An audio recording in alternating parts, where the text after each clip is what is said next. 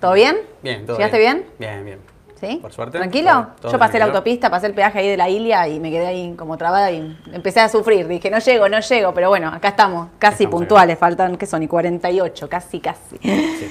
Eh, bueno, hoy tenemos de todo. Tenemos eh, un martes en Argentina que está dando que hablar. En el mercado pasó de todo en las últimas semanas. En- ayer, bueno, ni, a- ni que hablar. Vamos a estar hablando entonces de dólar, de bonos, de riesgo país, de bono ser, licitación. Eh, vamos a estar hablando también un poco de Estados Unidos. Mauro va a estar contándonos un poquito del análisis técnico. Alguien nos había pedido el, eh, Coca-Cola. Coca-Cola. Igual lo analizaste, ¿no? Sí. Trajiste, bueno, Sí. compro o vendo, no sé, decímelo en un ratito.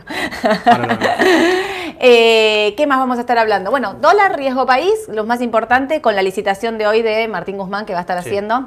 Y vamos a estar contándoles qué fue lo que pasó ayer en el mercado de Argentina, que estuvo un día... Día movido. Día muy movido, muchas operaciones se estuvieron haciendo en lo que era dólar puntualmente Sí. y bonos con ser.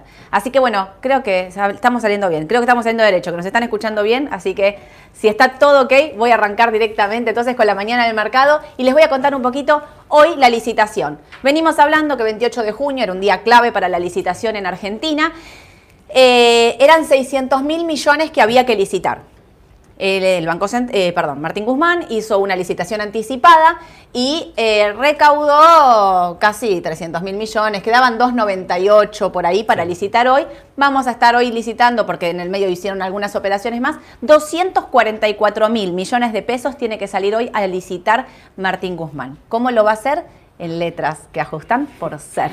Bueno, nos reímos con Mauro acá porque qué tema, el tema de las letras con ser, porque todo el mundo estaba hablando de, al principio, hace un mes, las letras con ser tenían rendimiento negativo, todo lo que era bonos con ser tenía Sí. rendimientos negativos, después se vino esa venta masiva donde se rompe la curva en pesos y de repente los rendimientos de bonos ajustados por ser pasaron a ser 20, 24, volaron. A subir. Literalmente volaron. Lo que eran las letras, obviamente, todo el mundo se recordará cuando fueron las famosas LECAP allá por el 2019, que hubo un reperfilamiento de esas letras que nada, como ya hay un reperfilamiento en pesos y es tan reciente, porque 2019 es muy reciente, todo el mundo empieza a tener miedo. Bueno, ahora les voy a estar mostrando unos datos y les voy a contar, miren, se van a renovar vencimientos por 244 mil millones, correspondientes principalmente a la X30J2 y S30J2. Estamos hablando de los dos vencimientos, junio y eh, que, se, que van a vencer hoy. 244 es lo que sale a buscar Martín Guzmán. ¿Por qué es importante este número? Porque esos 300 mil millones que hizo la semana pasada en esa licitación anticipada eran de vencimiento eh, del intraestado, digamos, ¿no? O sea, ANSES, todas las entidades del Estado que tenían estos, eh, estas letras ya salieron a eh, hacer el canje. Con lo cual, este vencimiento es el importante porque este vencimiento es el de los privados. Acá vamos a ver si hay confianza en Martín Guzmán y con qué tasa, ¿no? Vamos a contarles ayer qué fue lo que pasó en un segundo. Pero miren, quiero esto. 2022, de acá a fin de año, hay compromisos por 3.6 billones. Corresponden al cambio oficial a 29.200 millones de dólares. 29.200 millones.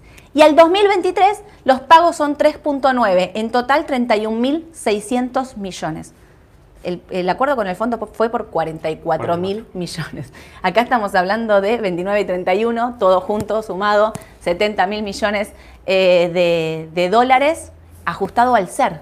Yo acá lo ajusté al tipo del cambio oficial, pero esto es ajustado al ser, ¿sí? Entonces, la inflación, que aparentemente este mes va a estar en el 5, no da margen a bajar. No sé, vos que venís leyendo. No, no, no, se estima más o menos entre 5 y 6% mensual. Eh, habría que ver, pero... Y no hay una expectativa de que eso baje en el corto Mm, plazo. No, no, porque se espera una inflación anual mucho mayor Sí. eh, a lo que se estimaba a principios Ah, bien, exactamente. Así que estamos en el 60 anual. Esta deuda está ajustando por eso y estos son los vencimientos.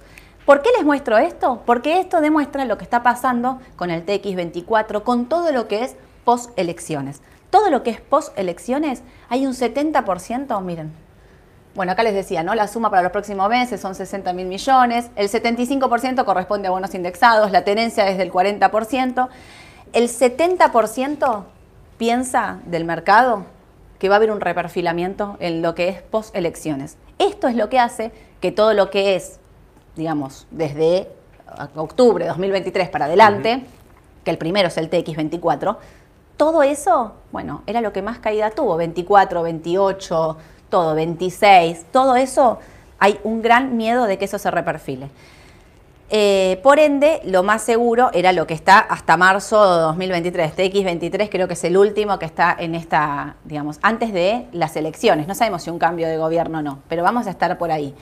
Eh, con lo cual, da, eh, o sea, lo que está pasando en el mercado es que da miedo y nadie quiere estirarse en plazos. La curva está totalmente en corto plazo con tasas muy altas y esto es lo que es la pérdida de confianza. Lo que estamos viendo en las últimas semanas es lo que parecería ser la pérdida de confianza en la deuda en pesos, concretamente. Esto es lo que está viendo el mercado. Hasta ahora, Martín Guzmán siempre venía en su deuda en pesos muy prolijo, licitando siempre, sin ningún problema, nadie hablaba de esto y de repente de un día para el otro con estas ventas y estos fondos saliendo, recordemos los fondos comunes de inversión, que son temas 2, eh, estaban, empezaron a vender. Y esto fue lo que generó este pánico, ¿no? Ahora todos de repente miramos y vemos que el número es enorme, ya lo sabíamos que el número era enorme, pero no pensábamos que iba a estar en esta situación ahora. Esto se pensaba quizás para más adelante. Entonces, puntualmente, lo que está pasando es que el 70% piensa que va a haber un reperfilamiento, entonces, ¿cómo hace para licitar? Bueno, lo que hace para licitar es acortar los plazos. En la licitación de la semana pasada hizo agosto, septiembre y diciembre la totalidad, casi la totalidad, fue a diciembre. Pero bueno, nada, diciembre para un país es un plazo corto, estamos hablando de cinco meses, o sea, nada, la nada misma. Así que mm, muy atentos y les quiero contar, ah, acá me voy al dólar, pero miren, les quiero contar lo que pasó ayer. Ayer nos, eh, el mercado empezó a operar y los bonos con ser subieron, subieron, subieron 10%. Voy a hablar puntualmente de lo que pasó en el TX24. 10% arriba, se plantó en 198,25 y parecía que ahí había una compra de 25 millones cargada constantemente. Y vendían y vendían. Ah, si hubo un fondo que desarmó, ayer tuvo toda la facilidad para hacerlo. ¿Qué es lo que pasó con eso? Bueno, muchos están diciendo, y el Banco Central también salió a decir, que fue el Banco Central el que estuvo comprando esos bonos, que fue el Banco Central el que estuvo dándole liquidez al mercado. ¿Esto para qué es? Para que esos fondos que querían salir no bajen, no bajan de nuevo, no bajen los precios del bono como pasó la vez anterior. ¿Por qué es tan importante que no bajaran el precio ayer de los bonos? ¿Por qué el Banco Central sale a controlar esta curva en pesos? Porque hoy tiene que licitar. Si el bono en pesos baja, la, tasa sube y hoy Martín Guzmán se iba a tener que encontrar con una licitación a una tasa quizás altísima, algo que no quiere, digamos, que eso ocurra. Con lo cual el Banco Central ayer sale a respaldar a Martín Guzmán, al Tesoro, en esta licitación del día de hoy y estuvo todo el día entre 198, 20, 10, 15, pero todo el día. No sé, 3 mil millones de pesos creo que se operaron únicamente, solo por el mercado, digamos, no estoy hablando de MAE, estoy hablando de BIMA únicamente. Así que imagínense, no miré, pero me imagino que por MAE habrán operado quizás hasta una cantidad mayor de la, de la operada por BIMA. Eso hizo que automáticamente se fuera al, dólar. O sea, el precio del dólar ayer voló. Miren, acá por eso les puse esto. 4% para el, el MEP, 241,25. Tenemos una suba del 16% en lo que va del mes. En el año un 22, 16% en lo que va del mes. Y esto tiene que ver con que todos están pensando, si el Banco Central sale a comprar estos bonos con ser esté emitiendo. Si está emitiendo va a haber más inflación. Si va a haber más inflación, el dólar va a subir y automáticamente esto está pasando en el mercado del tipo de cambio. 241,25, entonces un máximo para eh, el dólar. Y bueno, eh, como decíamos, el dólar podía estar planchado hasta la licitación, que esta licitación iba a dar que hablar y se iba, si era no tan buena o el mercado no tenía tanta confianza, iba a estar directamente relacionado al tipo de cambio. Acá lo vemos, pegó el salto. 4% directamente en un día. Esto es lo que yo les digo cuando hablaba la otra vez de las cauciones, de estar anclado en algo que es un plazo fijo tradicional, que es a 30 días.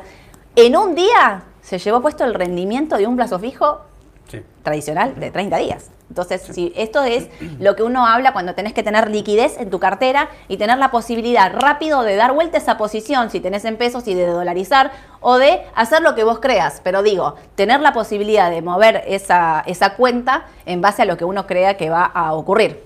¿No? Bueno, acá lo puse clarito. Menos el, el contado con liquidación con CDR subió menos, pero bueno, tiene que ver con que esos dólares por ahí están dolarizando acá. Son carteras que están Claro. dolarizando acá, fondos comunes de acá. Eh, vuelvo para atrás. Eh, bueno, esto ya se los conté. Entonces, dólares, riesgo país, a su vez, eh, en máximos. Re- eh, ¿Rendimientos de bonos en dólares están?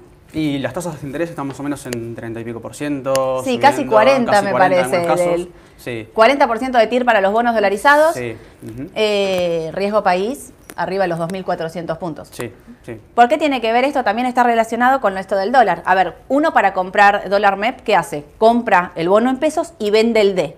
Esta venta en D hace que el precio del bono, y la L30D, por ejemplo, ayer estaba a casi 20 dólares, baje porque venden, venden, venden. Bueno, a su vez, sube el riesgo país.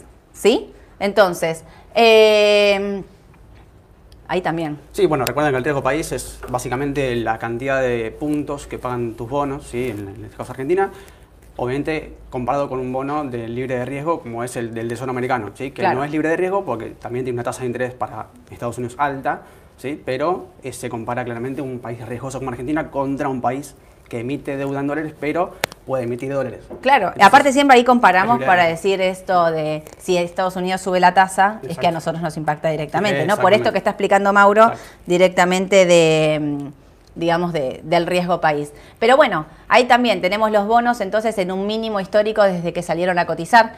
Eh, mm, eh, desde el... Sí, en de- realidad precios de los bonos anteriores, antes de la, de la, De la del- reestructuración, sí, sí, de la sí, reestructuración sí. de 2020, Sí. en 20, 21 de paridad más o menos, ¿sí? Con tasas de interés, o sea, la, la tasa interna de retorno por en los 40 más o menos. Sí, ayer leía, estaba mientras vos estabas hablando, estaba pensando, leía un Twitter, ¿viste? A mí me encanta Twitter.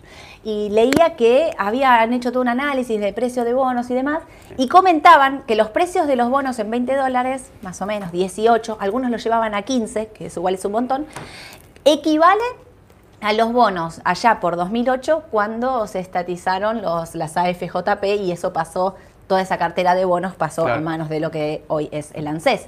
Eh, en estos precios, recordemos que ese, en ese momento fue un movimiento que hicieron en mínimos históricos de los bonos. Bueno, hoy estamos más o menos en esos precios. Muchos empiezan a hacer la cuenta también de, bueno, igual si esto se reestructura, este precio me conviene, no me conviene, no sabemos cómo va a ser la reestructuración, pero bueno, están todos hablando en julio, ahora el mes que viene ya empiezan a, o sea, ya no, bien, vuelven a pagar lo que es eh, las rentas. Sí, los cupones. Los cupones. Así que ahí sobre todo creo que los más largos, no me acuerdo ahora de memoria, creo que los cortos pagan 0,25 centavos de dólar y los Y además más... 0,50 por ahí. los- los más 0,50 largos. pagan los más largos, pero bueno, hay muchos haciendo la cuenta de si cobro los cupones, a cuánto me queda el bono antes del, del- del cambio de gobierno. Bueno, nada, este esta cuestión de TIR es un tema muy importante.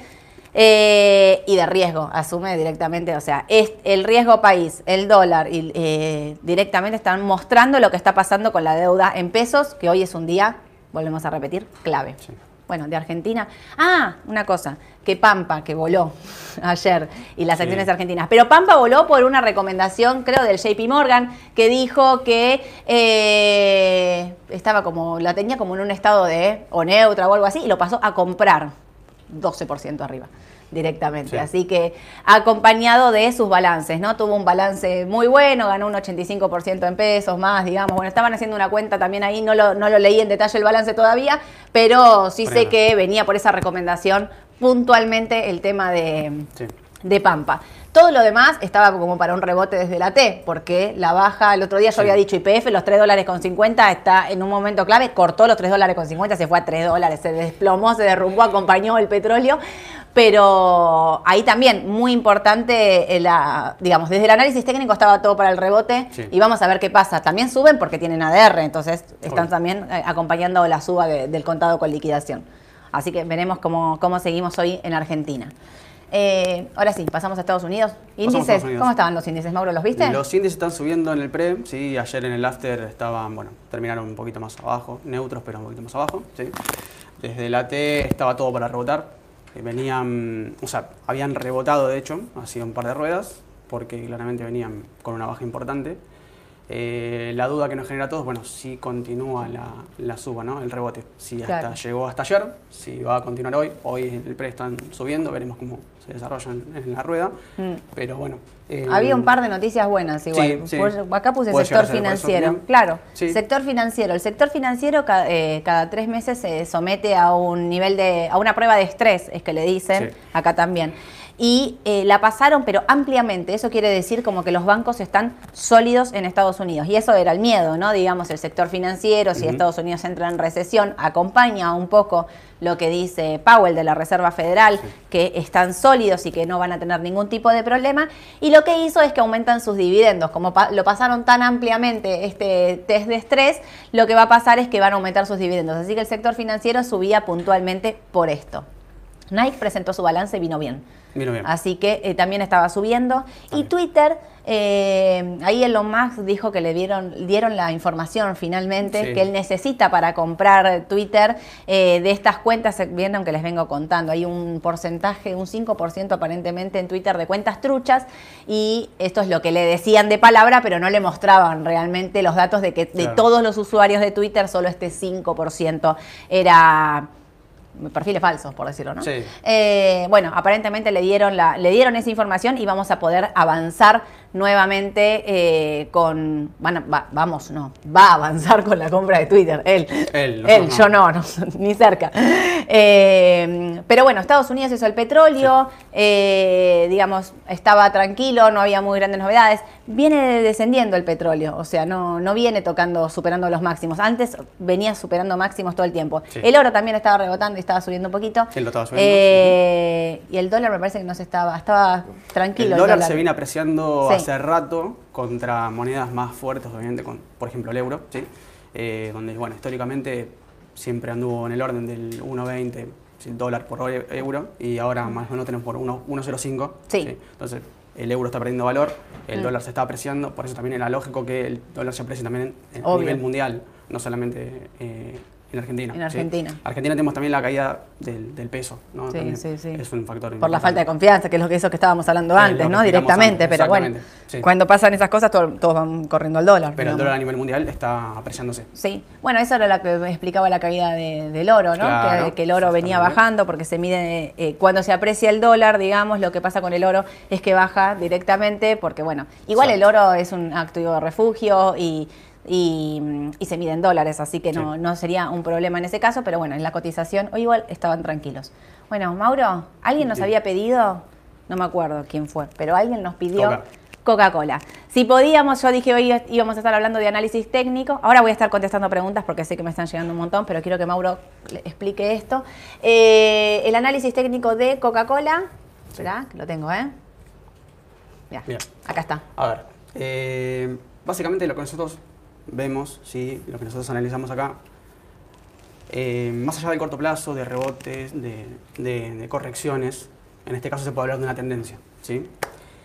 Cuando el mercado, desde mínimo, desde máximo a mínimo, si ustedes lo miden, el Standard Poor's, hablo, eh, o sea, de las 500 acciones, el más representativo de Estados Unidos, desde máximo a mínimo tuvo una corrección, una, digamos, una baja de un 24,5%, ¿sí? Sí. Y un 19% desde, desde el máximo hasta hoy, hasta el cierre de ayer. Perfecto. Entonces, si uno ve el Standard Poor's, ¿sí? Y agarra el Nasdaq y agarra el Dow Jones también, y analiza la tendencia, fíjense que Coca-Cola va por su lado. Coca-Cola no siguió el mercado, o sea, Coca-Cola, digamos, es una value, ustedes lo saben, es una empresa que lleva muchos años en el mercado, paga dividendos, es una empresa bastante acomodada. ¿bien? Y está en el, en el sector del consumo básico. Exactamente, Entonces, el consumo- eso, cuando el mercado cae, el consumo básico lo que hace Sí. es, eh, es de resguardo, ¿no? Sí. Digamos, o sea, baja menos que el resto. Sí. Análisis técnico de tendencia, sí, básicamente. Eh, yo no me enroscaría mucho con el, con el corto plazo. Es un activo que nosotros vemos que está, es recomendable para mantener, ¿sí? Para mantener comprado, si uno quiere mantener, o sea, no liquidez completamente, sino Claro. mantener un activo en la cartera, está, está bastante bien. De hecho, yo simplemente puse acá algunos osciladores para que vean que no hay ninguna especie de, de divergencia o contradicción del, del oscilador contra el, el precio. No hay ningún cruce de medios móviles raro, digamos, no hay- de, de hecho, bueno, lo que yo les señalo acá es un menos 266. ¿Qué es ese menos 266? Bueno, es la baja que puede tolerar el mercado sin romper la tendencia. ¿sí? Se considera, en análisis técnico se considera hasta un 3% por debajo de la línea de tendencia principal, que es normal.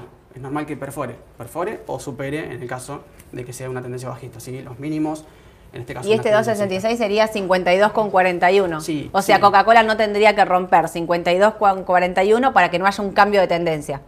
Exactamente. Primero, ustedes guíense por la línea de tendencia. Yo lo que haría es, digamos, por ahora estar tranquilo con Coca-Cola. Es un activo que a largo plazo, mediano a largo plazo, no hay ninguna, nosotros no vemos ninguna especie de cambio de tendencia, así que eh, es un activo más que recomendable para, para Wall Street. Así que bueno. Hmm. eh, Está para tener, sí, totalmente. para mantener. Los que lo tienen, lo mantienen. Totalmente. Eh, los cambios de tendencia, perdón, de respecto a los índices, eh, nosotros veníamos diciendo que estaban Sí. en una tendencia bajista Sí. y que esa tendencia bajista eh, tenía rebotes contratendenciales, Ujú. que es lo que estamos viendo. Exacto. Por eso vos estás diciendo de mantenerla, porque digo, en un mercado bajista, este papel sería un papel de, de refugio, por Este decirlo de una no cambió la manera. tendencia desde. Esto es en la caída por el coronavirus, ¿sí? Donde Mm. fue básicamente un cisne negro de mercado, se le llama, cuando no hay una especie de, de previsión de Claro. lo que pasó. Entonces, claramente todo el mercado se desploma. Por Mm. eso que Coca-Cola acá tuvo un desplome, pero de hecho, si ustedes lo ven desde el 2020, en ningún momento, salvo correcciones, en ningún momento cambia la tendencia. Y el mercado sí lo hizo, en noviembre, diciembre del año pasado. Sí. Entonces, analicen, digamos, comparen Standard Claro. Poor's o, Dow Jones con este tipo de papeles, que es una... Y vas a ver que cosa tiene un gráfico totalmente distinto. totalmente Opuestos. distinto. Totalmente distinto, no hay ninguna especie de indicio de cambio de tendencia, o sea que eh, es un activo que nosotros recomendamos para poner, tener en la, en la cartera, ¿sí? a, a mediano, a largo plazo. De hecho, Perfecto. paga dividendos bastante, bastante bien. Perfecto. Eh, así que bueno, más que súper. Tenés índices, ¿no? Porque tengo unos Tengo minutitos más. Están sumando preguntas, Obvio. pero mientras vayan preguntando, que ahora me voy a poner y voy a contestar. Pero dale, Mauro, metámosle pata. Bien. Eh, ¿Qué tenemos? Ah, no, Starbucks. Me habías dicho Bueno, que, que era un papel que estabas mirando. Starbucks es un papel que promete. ¿Por qué promete? Fíjense, lo que yo marqué acá, sí, fíjense, la, la tendencia cuando empezó a ser bajista, básicamente el oscilador cambia, ¿sí? los osciladores cambian. En este caso MACD y RSI, que es lo que utilizamos nosotros como para analizar la tendencia. ¿sí? Eh, la pregunta es, ¿cambiará de tendencia? Bueno, muy buena pregunta. Ahora, eh, es un papel a tener en cuenta. ¿sí? Claro, Todavía no cambió a la seguir. tendencia, a seguir, a tener en cuenta. Fíjense que empieza a ser mínimos cada vez ascendentes, cada vez mayores. Eh, puede llegar a ser alguna alternativa para, para, tener, para tener en cuenta. Más allá de los, bueno, los problemas que hubo también en Rusia. Bueno, Sí, eh, se fue al final de Rusia, ¿no? Me parece. Se fue finalmente de Rusia. Lo que pasa es que, bueno, por ahí el mercado apunta más a lo americano que a lo europeo. Sí. en- en- a diferencia de McDonald's o Coca-Cola, digamos. Eh, O sea, un papel a tener en cuenta y a Sí. seguir, vos me estás diciendo que es Starbucks. Starbucks. sí. Podría Por- ser. Para anticiparnos a la tendencia, estaría bueno. eh, Claro. ¿Y cómo nos anticipamos a la tendencia? ¿Qué tendríamos que ver? ¿Qué precios más o menos sería? ¿O cómo, cómo vamos a saber Bueno. si nos estamos anticipando a la tendencia? Bien, las resistencias, yo utilizaré acá resistencias históricas, ¿sí? No analizaría por, por Fibonacci ni nada de matemáticas, simplemente por soportes anteriores, próximas resistencias. ¿sí? Perfecto. Sencillo. Sencillo. Analicen, digamos, soportes anteriores, resistencias futuras para poder perforar, ¿sí? para poder romper y que el activo supere y cambie la tendencia. Sigan siempre RSI y MACD como recomendación, obviamente, porque ¿Esto qué sería? Casi 79, por Sí. si no llegan a ver. Casi 79, 79 dólares. Y eh, la segunda es 81.80. 81.80 Exacto. para los que no están, dos si no llegan a ver desde ahí. eh, a tener en cuenta. A tener en cuenta. Eh, Si supera eso, podría ir acá, ponerle que es casi 92, 93. Sí, Me pasé, ¿no? sí. eh, Ahí está, ahí está. 92, 93, más o menos ahí. Sí, es para ir siguiendo, pero esas son las resistencias posibles como para que el activo es normal que obviamente retroceda en esos precios, pero Sí, en el medio hará tomas de ganancias, como acá. sí, sí, sí. Todos los papeles hacen toma de ganancia igual. también clave Siempre. el volumen. El volumen Y el volumen. clave para lo que es rupturas de, de resistencias y bueno, y cambios de tendencia para darle un, un impulso, ¿no? Eh, en este caso el cista.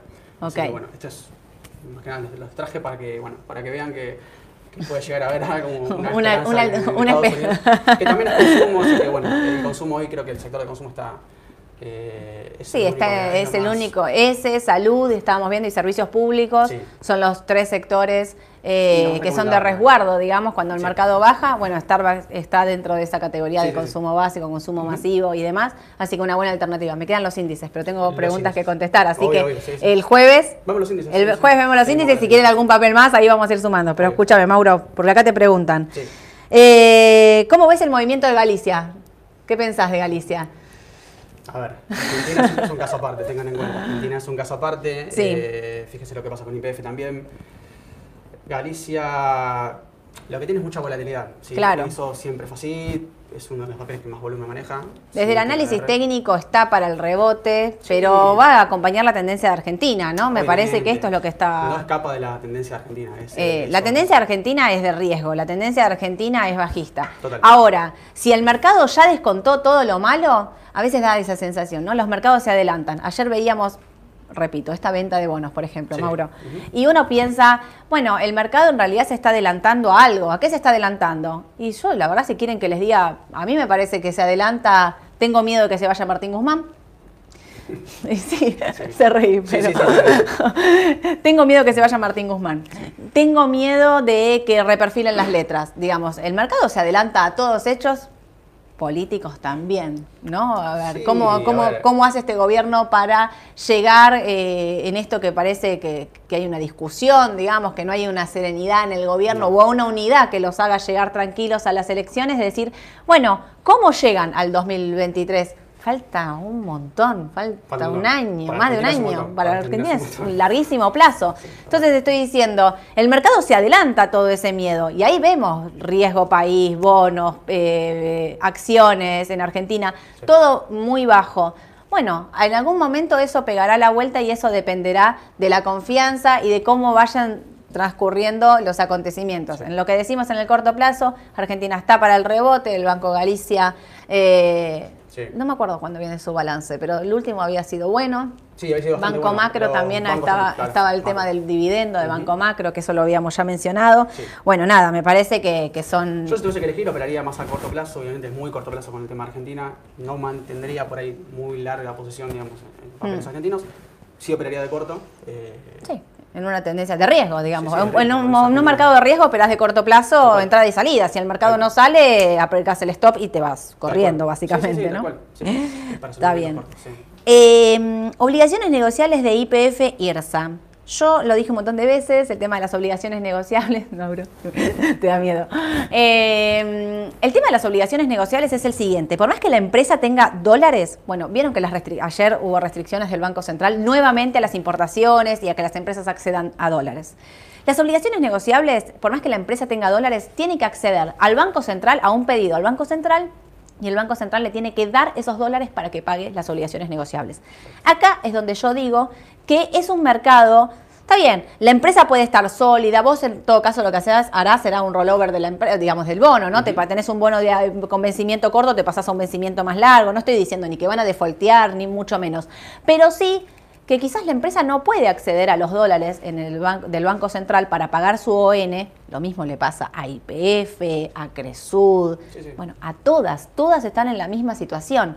Eh, porque si no les dan los dólares al oficial, tienen que acceder al dólar por MEP. Y obviamente para la empresa es una diferencia abismal, de, de 120 a 240. Sí. Obviamente hay una diferencia abismal. Para la empresa no, no todos van a decir, bueno, por ahí muchos lo que hacen es un canje, ¿no? Están re- haciendo estos canjes y lo están haciendo. Actualmente hay un montón de empresas que están haciendo. Ahora hay un canje de Cresud, por ejemplo, Sí. en este momento, de obligaciones negociables de Cresud. Son un riesgo, a mi entender, porque no tienen liquidez, porque son eh, eh, rendimientos, o sea, está bien, son 5, 6, 7% en dólares. Para mí, para el riesgo que asemeja. Ahora, salvo que vos me digas, yo me compro una ON al 2028 y me la quedo comprada hasta el 2028 y no la pienso mover. Bueno, listo, ahí es otra cosa. Digo, de acá al 2028 pasaron, no sé, A ver, dos gobiernos. eh, la empresa es- es- claramente está eh, en Argentina, sí, es, eh, tiene que conseguir los dólares, obviamente el Banco Central tiene problemas con las reservas de dólares, obviamente, entonces se complica por ese lado, ¿sí? Y siempre tiene que acatar las órdenes de la Sí, autoridad. de la autoridad, claro. No, no queda otra, ¿sí? Está eh, subordinado a las órdenes que, que- del Banco Central, ¿sí? Básicamente, del gobierno del Banco Central. Tal entonces, cual. No tiene, por ese lado, digamos, no, no es que la empresa tenga riesgo de liquidez o de crédito o de solvencia, sino Mm. bien que tiene que ver más que nada con una normativa. ¿sí? Obvio. Ese- Sí, sí. Por ese lado. Sin Por dudas. eso va el riesgo de la ONU. Pero bueno, acá nos preguntan otra cosa, Mauro. ¿Cuán grande puede llegar a ser el impacto eh, de las subas de tasas de la Fed en el mercado de Argentina? Bueno, yo creo que se ve el impacto en la suba Sí, de claro, tasas. Totalmente. No sé, ¿vos qué pensás? A ver, eh, la suba de tasas en Estados Unidos generalmente, sí, en la economía, ¿cómo impactan? generalmente impactan a- a- al revés de lo que es el earning del mercado. Claro. ¿sí? Eh, cuando la suba de tasas se da por, por- obviamente por decisión de la Fed, de la Reserva Federal, generalmente el mercado suele caer, ¿sí? Claro. básicamente. ¿Por qué? Porque claramente está ponderando por algo mucho mayor que es la tasa. ¿sí? Claro. Entonces, a largo plazo, eh, durante un tiempo, generalmente el mercado tiene para bajar. O sea, el mercado de Estados Unidos tiene para bajar, imagínense Argentina, ¿no? Claramente. Claro, porque que Estados Unidos suba su tasa, eso implica en todo el Claro. mercado de, eh, en todo el mundo, digamos, todos los emergentes y todos se van moviendo en base a eso. Sí. Y también lo que pasa es que, digamos, si los mercados caen, los mercados caen porque la suba de tasas eh, eh, acerca más a un país a una recesión. Uno piensa que los papeles tendrían que bajar y entonces también van a, o sea, si el bono del tesoro me rinde más, voy a un refugio como acá cuando pasaron con las letras, digamos. O sea, ¿por qué voy a invertir en una acción o en un papel si tengo una letra que me rinde un montón? Bueno, acá tuvimos una horrible el resultado de las letras, pero digo, no, es que, que va a pasar eso en todo el mundo. También la Fed genera incertidumbre también en la economía de Estados Unidos. eh, no, no solamente Argentina que ya es una incertidumbre, digamos, de por sí, sino más bien genera una economía como Estados Unidos incertidumbre, entonces, bueno, eso impacta a todo el mundo. Quieran no, eso impacta. En Argentina mucho más todavía. Obvio. Acá dos preguntas juntas voy a hacer. ¿Cómo vemos el dólar cuando en el 2020 lo llevaron a 195? Y, eh, digamos, si estamos pensando, ¿qué, qué, qué recomendación de inversión sugieren? Bueno, eh, el dólar, lo vimos ayer lo que pasó, eh, el dólar cuando se hace estos movimientos tiene movimientos muy bruscos, generalmente se pasa de rosca, no estamos diciendo lo que pasó la otra vez, que pasó de 2.11 a 2.30, corrigió un poco, hoy lo tenemos en 2.40, esto no quiere decir que no vaya a seguir subiendo. Entonces, para los conservadores, la verdad es que podrían comprar CDR y dolarizar si quieren algún. Bueno, Coca-Cola. Sí, el CDR de. Coca-Cola es una buena alternativa para dolarizar por medio del contado con liquidación. Si estamos viendo algún otro papel de análisis técnico por rebote, también eh, eh, por CDR. Y bueno, eh, ahí dependerá, dependerá el riesgo que cada uno quiera asumir, ¿no? Digo, para los conservadores, CDR y dólar. Yo creo que según cómo salga la licitación de hoy y qué es lo que ocurra en los mercados en las próximas semanas. El, el dólar puede, puede seguir subiendo, vamos a ver qué es lo que ocurre con eso. Eh, también los pesos que quedan circulantes, digo, ¿no? O sea, que, qué es lo que pasa en todo el mercado. Y, eh, y para quienes quieran asumir un poco más de riesgo, bueno, no sé, pueden apostar a una baja, a que salga todo bien, una baja del riesgo país y una compra de bonos. Es recontrajugado en el corto plazo. Mauro me mira con cara de Sí, no, "Ni a loco". ver, eh, de riesgo tienen de sobra. Obvio. Entonces, claramente pueden también al mercado de derivados. Sí, no es que sea recomendable, simplemente eh, depende del perfil de cada, de cada inversor, ¿no? Obviamente, ¿no? Es Obvio. una recomendación, digamos, a nivel general, más que nada para los conservadores, ¿no? Los que quieran Perfecto. mantener el capital, los que quieran por ahí no perder en esta situación. Bueno, por ahí sería más recomendable tener activos de consumo en Estados Unidos, ¿sí? Como Sí. A, a empresas value que tengan, digamos, años en el mercado. Y eh, si están acá, en CDRs, obviamente, ¿no? Por la cobertura que tienen con el dólar contado con liquidación. Perfecto. Bueno, Mauro, ahora sí, vamos a estar cerrando. Bueno. Los espero el jueves. Gracias, Mauro. No, por esto no. te espero por el análisis técnico, ¿eh? No te me vayas. Si alguno quiere algún papel más, así como nos pidieron Coca-Cola, pidan y agregamos y veremos qué pasa con la licitación. El jueves les vamos a estar contando todo. Eh, para los que no nos pueden ver, estamos en Spotify. Esto me olvidé decirlo el otro día, acá las chicas de acá atrás casi me matan. Estamos en Spotify, Raba Bursátil, la mañana del mercado. Eh, creo que en 10 minutos, en 15 minutos a partir de más o menos, ¿no, Mari? ¿Sí? Me hace señal de sí. Eh, ya lo suben y ahí lo pueden escuchar. Eh, suscríbanse al canal de YouTube, síganos en las redes y bueno, que tengan un excelente día. Gracias a todos. Chau, chau.